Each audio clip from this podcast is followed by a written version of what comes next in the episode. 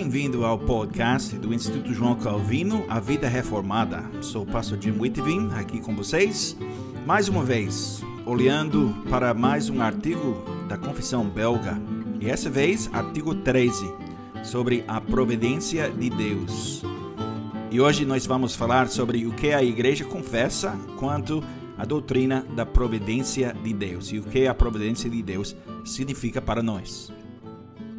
Nesse artigo, a igreja confessa: Cremos que o bom Deus, depois de haver criado todas as coisas, não as abandonou, nem as entregou ao destino ou acaso, mas segundo a sua santa vontade, ele as rege e governa de tal modo que no mundo nada acontece sem a sua determinação.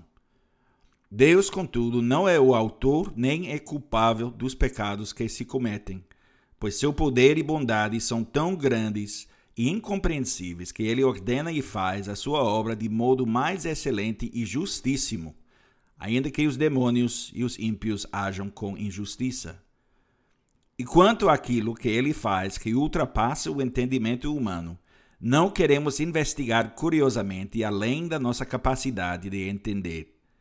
Mas adoramos com toda a humildade e reverência os justos juízos de Deus que nos estão ocultos Contentamos-nos em ser discípulos de Cristo, que devem aprender apenas o que ele nos ensina em Sua palavra, sem transgredir esses limites. Essa doutrina nos traz uma consolação indizível quando nos ensina que nada nos acontece por acaso, mas somente pela determinação do nosso gracioso Pai Celestial. Ele cuida de nós com zelo paternal guardando as suas criaturas de tal modo que debaixo do seu poder, que nem mesmo um cabelo da nossa cabeça, pois estão todos contados, ou um pardal cai por terra sem o consentimento do nosso Pai. Mateus 10, 29 e 30. Nisso confiamos, pois sabemos que ele reprime o maligno e todos os nossos inimigos, para que não possam nos ferir sem a sua permissão ou vontade. Por isso, rejeitamos o detestável erro dos epicureus, que afirmam que Deus não se importa com nada, mas tudo entrega ao acaso. Talvez você nunca tenha ouvido falar dos epicureus até agora, mas depois de aprender sobre eles, talvez descubra que conhece pessoas que são muito parecidas com eles, ou talvez, e espero que não, você seja mais epicureu do que sabe.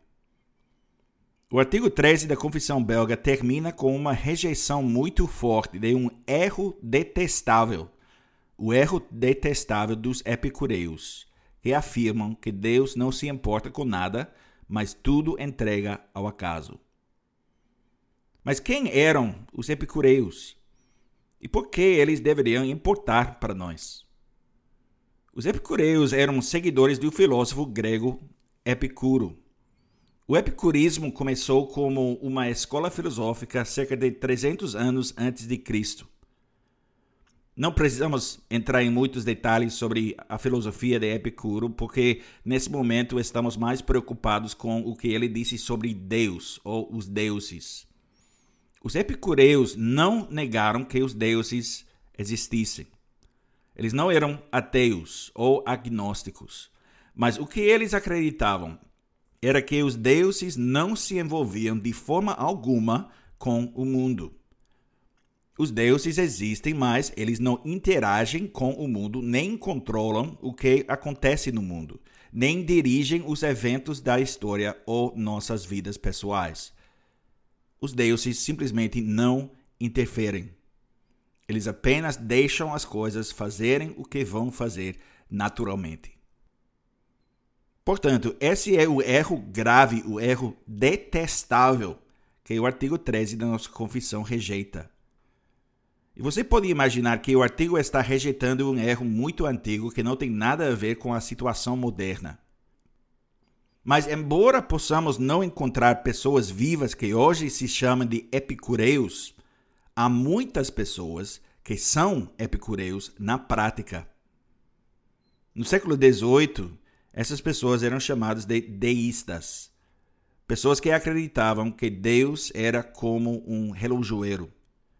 Ele criou o universo, ele juntou tudo como um daqueles relógios antiquados, com mostradores, engrenagens, molas e todas as outras partes do mecanismo. Ele então o encerrou e o soltou. Então agora o universo corre por conta própria, sem nenhuma contribuição de Deus, sem nenhuma interferência da parte de Deus. E há muitas pessoas no mundo que são pelo menos deístas funcionais. Elas têm uma vaga noção de que Deus existe. Elas acreditam que havia um Criador, este mundo não poderia existir por acaso.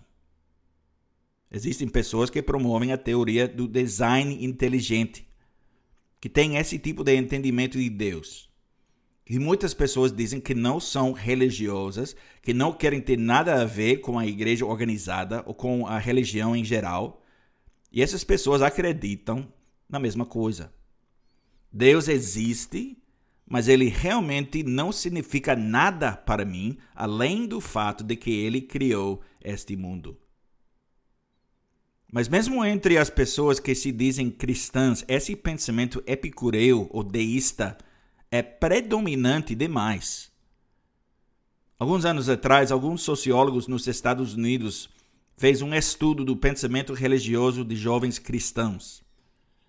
E o que eles descobriram foi assustador. Eles descobriram que a maioria dos jovens que professam fé em Cristo acredita que Deus existe, que Ele quer que sejamos bons, que vivamos de uma certa maneira e que ele está disponível quando precisamos dele.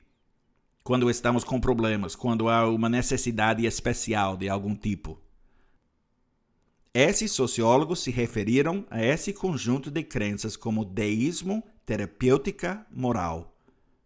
Deus quer que sejamos morais. Ele existe para satisfazer minhas necessidades.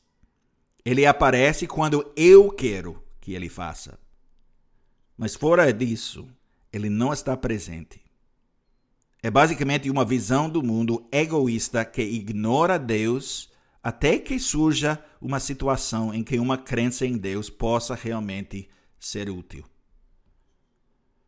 Mas esse deísmo terapêutico moral fica muito aquém do que a Bíblia nos ensina sobre a providência de Deus e o que confessamos aqui no artigo 13 e também nas outras confissões reformadas. A providência de Deus significa que ele está ativamente envolvido em tudo o que acontece. Nada, simplesmente nada acontece por acaso. E tudo, do menor evento, a coisa menos significativa que acontece, até os grandes desastres e eventos históricos, até vírus e pandemias, estão sob seu controle. Nem um fio cai da sua cabeça sem que Deus saiba e sem que Deus tenha controle sobre ele. Toda folha de grama que se move ao vento está sob o controle de Deus. A vida de todo inseto, de toda bactéria, está nas mãos de Deus. E isso significa que sua vida, cada parte dela, também está nas mãos de Deus. E para o povo de Deus, a doutrina da providência de Deus significa que podemos viver com confiança. Não precisamos nos preocupar com o que vai acontecer amanhã. Não precisamos viver com medo. Podemos enfrentar a ideia de que não sabemos o que vai acontecer amanhã, porque sabemos que para quem ama a Deus, todas as coisas funcionam juntas para o bem. Acontece o que acontecer, podemos ter certeza de que não acontece por acidente. Acontece o que acontecer, podemos saber que faz parte do plano de Deus. E o plano de Deus é um bom plano, de fato, um plano perfeito. Se vivermos humildemente na presença de nosso Deus, com esse conhecimento seguro, nós podemos nos contentar com o que sabemos da palavra de Deus Podemos nos contentar vivendo num mundo que é de muitas maneiras misterioso para nós.